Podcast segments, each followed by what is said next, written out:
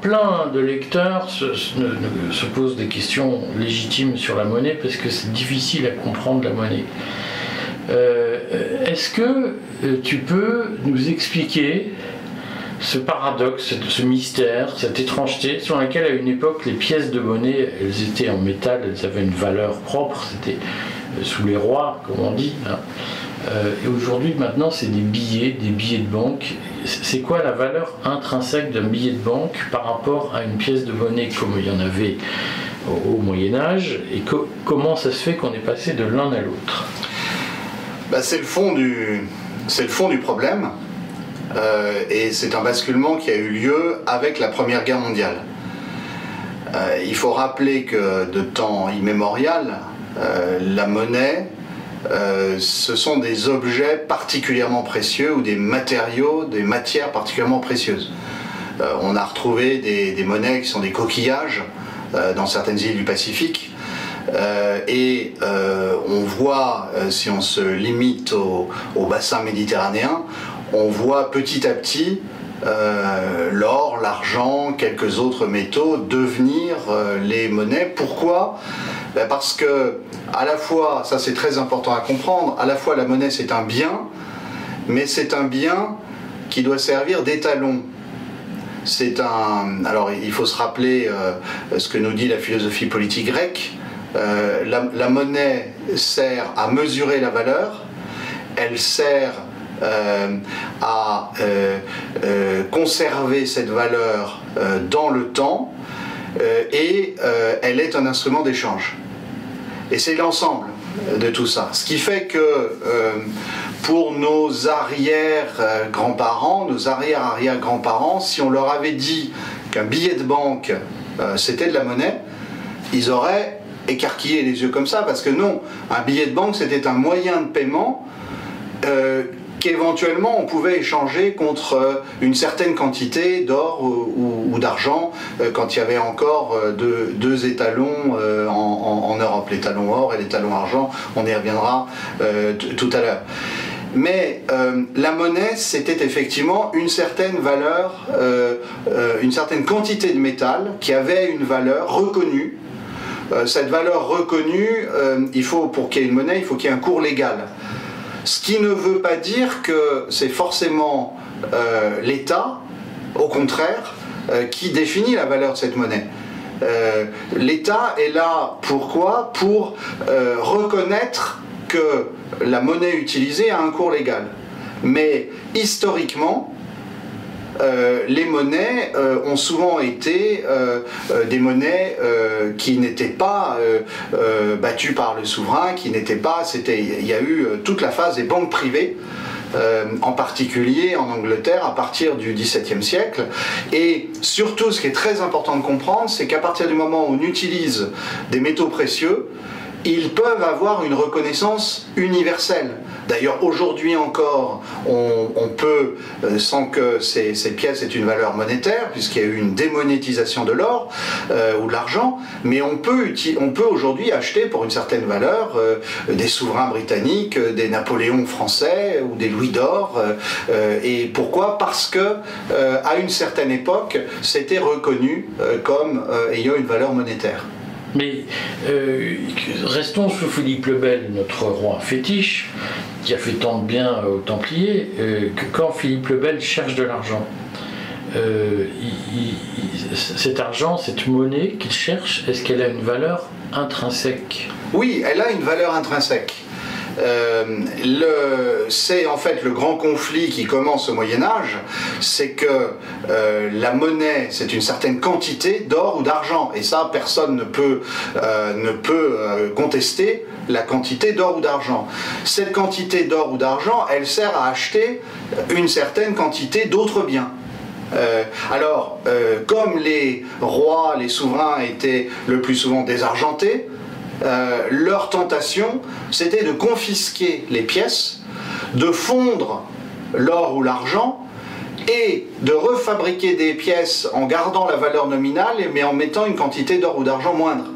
C'est-à-dire que, euh, en fait, la, tentation de, d'évaluer la monnaie, euh, elle ne date pas de l'époque moderne, elle ne date pas de, l'état du XXe siècle, elle est beaucoup plus ancienne. C'est la raison pour laquelle, au, XIVe siècle, Nicolas Aurem est le premier théoricien de euh, la monnaie qui doit être indépendante du, pouvoir, du pouvoir politique. Alors ça, ça peut peut-être surprendre certains de, de nos lecteurs, mais l'idée selon laquelle il, il faut rendre la monnaie indépendante euh, du pouvoir politique pour, pour éviter qu'elle soit manipulée, c'est une vieille idée de tous les partisans de la liberté. Et d'ailleurs, je rappelle la grande conférence de presse du général de Gaulle le 5 février 1965, dans laquelle ce, ce défenseur intransigeant de la souveraineté française explique que la monnaie doit être une monnaie universelle, à savoir l'or, et qui ne doit pas dépendre de la politique de tel ou tel État. Euh, en février 65, De Gaulle annonce euh, tous les malheurs qui vont tomber sur le monde si on, si on sombre dans le régime de l'étalon dollar, ce que malheureusement on a fait au début des années 70. Et de façon très significative, De Gaulle, euh, qui était bien formé et qui comprenait beaucoup de domaines au-delà de la question militaire, fait référence à l'avant 1914, c'est-à-dire à un système monétaire stable où ce qu'on appelait monnaie c'était la pièce d'or et où il y avait effectivement des moyens de paiement.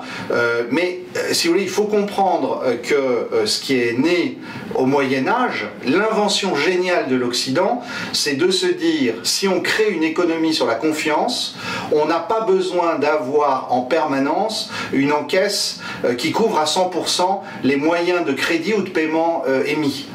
Euh, et euh, pour faciliter la circulation euh, monétaire, pour aider l'économie, pour faciliter l'investissement, eh bien, on se, on se met à se dire qu'il suffit d'avoir une couverture de 30 à 40% des moyens émis. Mais c'est-à-dire qu'en fait, il faut bien comprendre que l'invention géniale des banquiers italiens au, début du Moyen Âge, enfin au XIIe siècle, c'est la lettre de change Ensuite, la lettre de change, elle a connu. Qu'est-ce qu'une lettre de change la, ce que c'est concrètement. La, lettre de change, ça veut dire que je suis un marchand qui euh, commerce entre euh, Gênes et euh, Londres.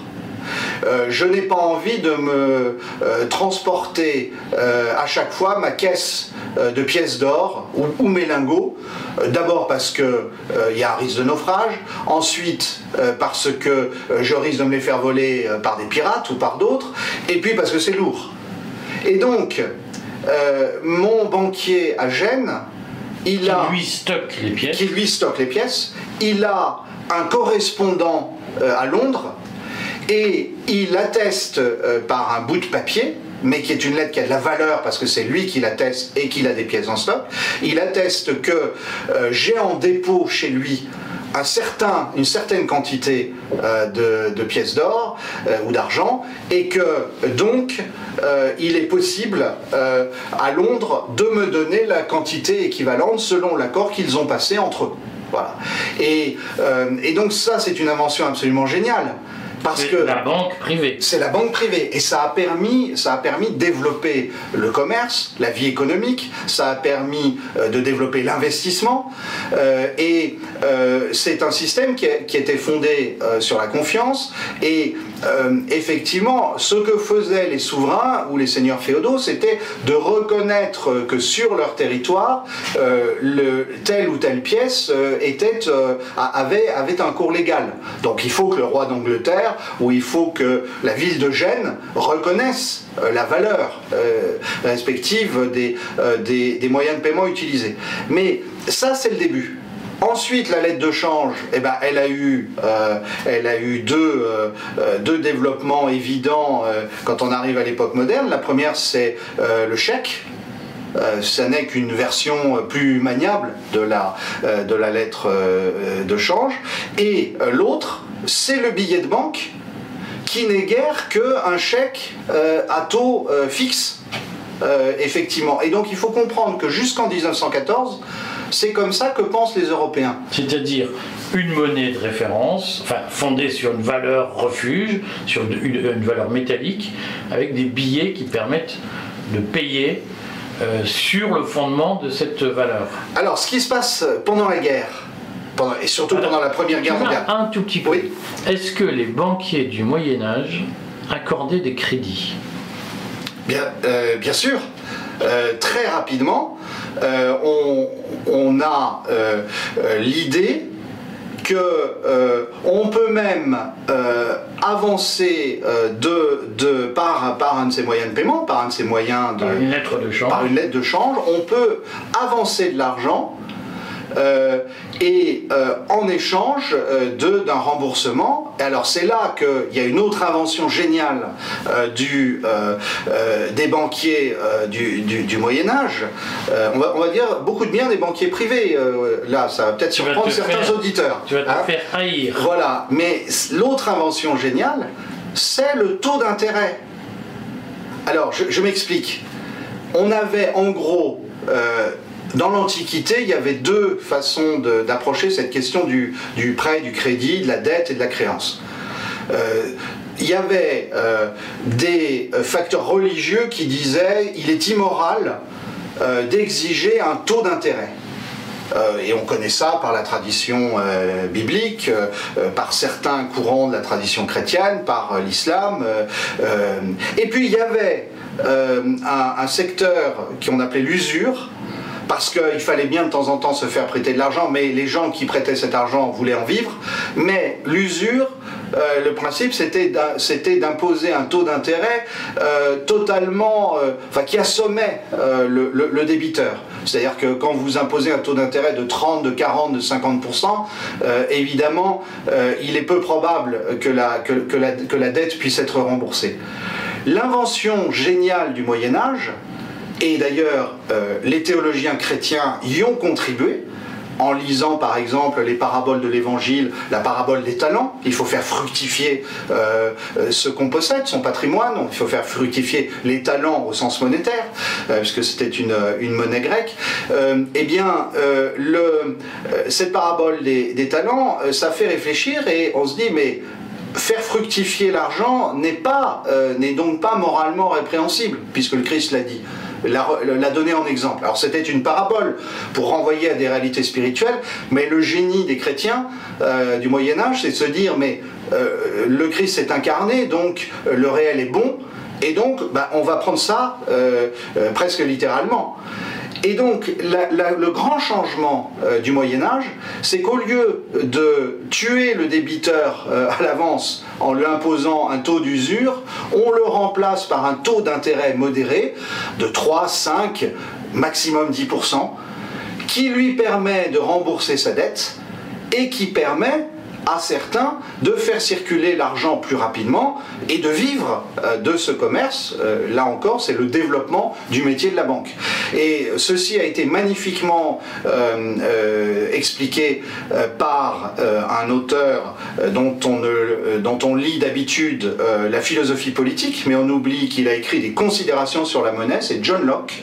John Locke dans les années 1690, et John Locke explique très bien qu'il euh, explique deux choses. Il explique euh, que euh, l'invention vraiment essentielle, c'est le taux d'intérêt modéré. Et il explique d'autre part qu'il y a une sorte de régime naturel de la monnaie avec un double étalon qui, avec une monnaie pour les transactions de proximité, la vie quotidienne, alors, en l'occurrence, euh, en Europe de l'Ouest, à l'époque, c'était l'argent, l'argent métal, et euh, une monnaie pour euh, épargner, pour placer, pour investir, pour faire du commerce de longue distance, qui est l'or. Et en fait, on, voit surgir à la fin du XVIIe siècle toute une théorie de la, de la monnaie moderne et qui explique l'extraordinaire prospérité de l'Occident euh, à partir du XVIIIe siècle et le décollage de l'Occident. Il y a pour ça les outils monétaires, mais il est très important de comprendre que ces outils monétaires ne sont pas simplement des outils d'échange, ne sont pas simplement euh, des outils de transaction, ils sont, et, oui, de mesure, ils sont aussi des outils euh, d'épargne. Et, la monnaie conserve la valeur. Le gros problème qu'on a aujourd'hui, euh, effectivement, c'est que le billet de banque eh bien, sur le long terme, le billet de banque, sa valeur tend à zéro parce que c'est le prix du, le prix du papier. euh, donc c'est très proche de zéro. Alors que la pièce d'or ou d'argent, elle, elle conserve sa valeur à travers les époques. Est-ce que tu peux du coup prendre bien le temps de nous expliquer ces, ces notions qu'on appelle le bimétallisme ou le monométallisme ou la notion d'étalon or, étalon argent. Quand on dit c'est l'étalon or jusqu'en 1914, en réalité ça a été jusque dans les années 30, l'étalon or, ça voulait dire quoi cette expression d'étalon or que tout le monde comprenne bien? Alors, un étalon métallique, ça veut dire que euh, le métal en question est reconnu comme euh, la euh, référence monétaire euh, sur un espace donné. En l'occurrence, on parlait de gold standard parce que les Britanniques avaient voulu et avaient réussi de fait à imposer l'or comme l'étalon universel, comme la monnaie universelle. Donc alors, l'étalon, ça renvoie à la notion d'instrument de, mesure de la monnaie. hein. Je disais tout à l'heure, il y a la mesure de la valeur, euh, il y a l'instrument de l'échange et il y a la conservation de cette valeur. Euh, et donc, on a effectivement un, étalon or. Alors, c'est toute une histoire qu'il faut raconter qui souvent n'est pas comprise. Il y a aujourd'hui euh, d'excellents esprits qui regrettent la période de l'étalon or parce que la monnaie était stable, parce qu'il y avait peu d'inflation, parce que les taux d'intérêt euh, restaient, euh, à la fois permettaient un rendement mais, mais restaient modérés, et qui disent pourquoi est-ce qu'on n'y revient pas D'ailleurs, c'est ce que le général de Gaulle dit en 1965. En fait, euh, il faut remonter plus dans le temps, c'est pour ça que je parlais de John Locke. Euh, il y a John Locke, donc 17e siècle, fin du XVIIe siècle. l'un des fondateurs du libéralisme, Voilà. Et donc, il y a, euh, je crois, à comprendre que l'or, par, par définition, est plus rare que, que d'autres métaux. Et qu'il s'agisse de, de l'argent, du nickel ou d'autres. Bon. Et donc, en fait, on a euh, vu apparaître, et ça, ça a été une évolution naturelle, on pourrait dire un- une évolution spontanée. euh, à travers les siècles, en histoire, on a vu apparaître dans toutes les régions du monde un double étalon. Ce que je disais euh, il y a quelques instants, c'est-à-dire un étalon euh, euh, pour les relations, une monnaie, pardon, pour les relations de proximité, pour la vie quotidienne, euh, pour euh, les petits montants, et en Europe de l'Ouest, en France, en Angleterre, euh, au XVIIIe siècle, c'est l'argent, euh, essentiellement. Euh, et une monnaie pour les plus gros montants, pour le commerce, pour les transactions de longue distance, pour aussi la thésaurisation ou on va dire l'épargne. Plus précisément, c'est plus exact en régime capitaliste. Et c'est euh, Locke fait très bien comprendre que d'une certaine manière c'est le système monétaire naturel. Transportons-nous à l'autre euh, bout du monde, en Chine, euh, au XVIIe ou XVIIIe siècle, on a deux monnaies aussi. Là, l'étalon, parce que parce qu'il est, il est abondant, c'est la, monnaie la plus forte, c'est l'argent. Et puis il y a le nickel, euh, qui est un métal plus répandu, euh, qui a moins de valeur, qui sert pour les relations euh, de, proximité. Et donc, euh, il y a effectivement une révolution au début du 19e siècle et une décision euh, qui n'a pas été une bonne décision, euh, qui n'a pas correspondu au maintien de l'ordre spontané et de ce qu'on pourrait appeler la monnaie naturelle. C'est le moment où les économistes britanniques, Ricardo le Ier, ont recommandé à l'Angleterre de ne garder qu'un seul étalon des deux, celui qui avait le plus de valeur, à savoir l'or. Et alors, c'est très intéressant euh, parce que dès 1825-26, on a la première crise qui est identifiée euh, par Marx en l'occurrence comme euh, une crise de surproduction. Et il dit c'est la première crise du capitalisme au sens moderne. Et en fait, Marx se trompe.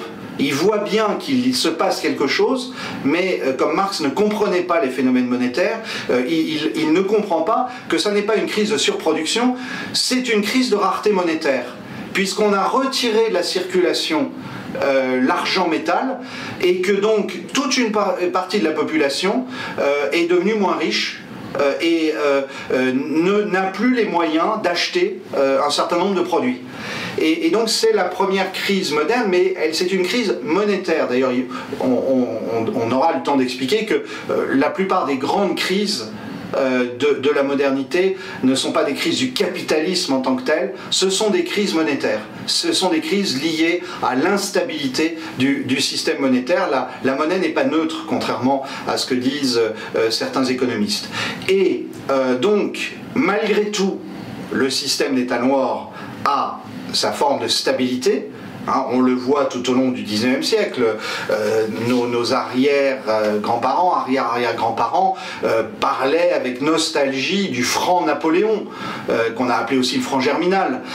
C'est le, franc dont, le, cours est défini au début du 19e siècle et, qui dure jusqu'en 1914. Les Français, en 1910, étaient très fiers de la stabilité monétaire sur plus d'un siècle. D'ailleurs, c'est très rare, hein, puisque faisait euh, allusion à ces souverains du Moyen Âge dont euh, euh, le, caractère désargenté les conduisait à confisquer la monnaie, la fondre et remettre en circulation des pièces qui avaient été de fait dévaluées. donc il faut bien comprendre que l'étalon métallique apporte de la stabilité. L'inconvénient du seul étalon noir, c'est qu'il ne produit pas assez de monnaie pour suivre l'activité économique.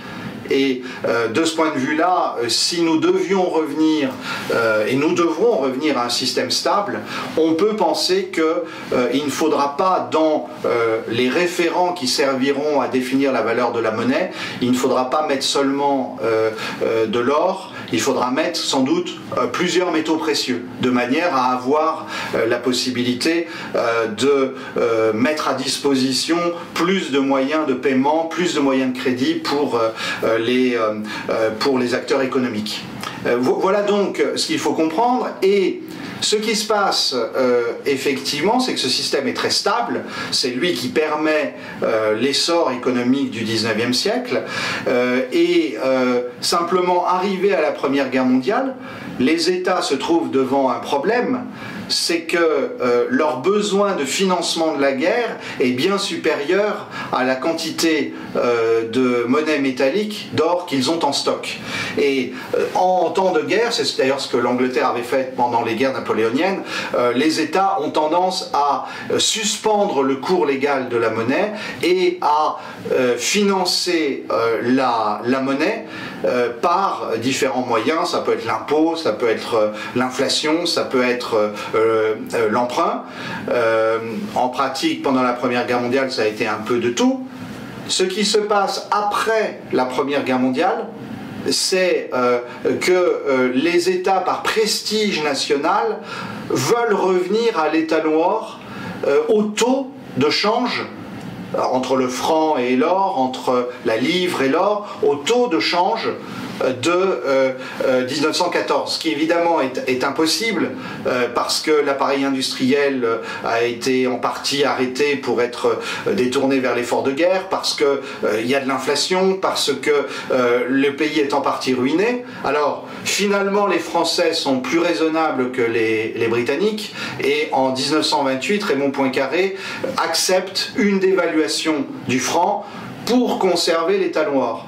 Malheureusement, euh, Churchill, le grand Churchill, ne comprenait pas bien les problèmes monétaires et en 1925, il veut rétablir le cours de 1914 et ce qui crée euh, une crise importante euh, en, Grande-Bretagne à cette époque. Mais il ne faut pas accuser l'État noir des problèmes économiques de l'entre-deux-guerres, il faut critiquer les gouvernements qui ne comprennent pas, souvent les gouvernements ne comprennent pas comment fonctionne la monnaie, et qui donc ont voulu, pour des raisons de, prestige, euh, revenir au cours de 1914 et ont constaté soit que c'était impossible, soit euh, euh, ont cassé leur économie. à partir de là, il se passe quelque chose aussi pendant la Première Guerre mondiale, c'est l'irruption des États-Unis dans le jeu monétaire. Et alors là, il se passe quelque chose de tout à fait pervers, mais qui souvent n'est pas connu, c'est que les États-Unis qui ont euh, attiré à eux euh, plus de 50% de l'or du monde, de fait à cause des paiements par les Français, les Britanniques pendant la Première Guerre mondiale, l'achat de, marchandises civiles ou de matériel militaire. Les États-Unis décident de ne pas remettre l'intégralité de cet or en circulation. Pourquoi? Parce qu'ils vivent de l'idée que leur, signe de papier, le dollar, le, papier-monnaie qu'ils émettent, eh bien, euh, ils veulent l'imposer comme étant aussi bon que l'or. As good as gold. Et donc ils gardent une partie de l'or et à la place, au lieu de prêter euh, la monnaie métallique, ce qui aurait été naturel, ce qu'on a fait d'ailleurs euh, euh, en grande partie après la Deuxième Guerre mondiale avec Bretton Woods. là, les Américains ont remis l'or en circulation de facto. mais après la Première Guerre mondiale, non, ils préfèrent prêter des dollars. Sauf que ça casse complètement le thermomètre monétaire puisque la monnaie papier, vous pouvez les mettre en grande quantité, mais euh, ça, casse très vite la confiance. Il peut y avoir le papier, il y a un moment où les gens ne savent plus sa valeur réelle. Donc ça engendre une panique. C'est ce qui se passe à la fin des années 20 quand il y a la crise économique. Euh, tous, les, euh, tous les avoirs américains en Europe sont rapatriés pour essayer de sauver les meubles. Alors si ça avait été de l'or, on aurait su et on aurait pu sans doute euh, laisser une partie euh, dans, les, dans les caisses des banques européennes. Donc il faut bien comprendre euh, que beaucoup se joue avec la stabilité de la monnaie et avec le référent métallique. Merci Edouard, j'espère que tu nous feras une longue intervention sur dollars et talons or au cours du XXe siècle, parce que on a effleuré Bretton Woods, euh, mais on n'a pas tout évoqué sur Bretton Woods, le Bancor, la stratégie de Keynes, etc. Euh, et j'espère que tu nous parleras des particularités de la stratégie des stratégies monétaires depuis la fin de la convertibilité du dollar en or euh, au sortir de la guerre du Vietnam. On se donne rendez-vous pour de prochaines interviews. Merci Eric.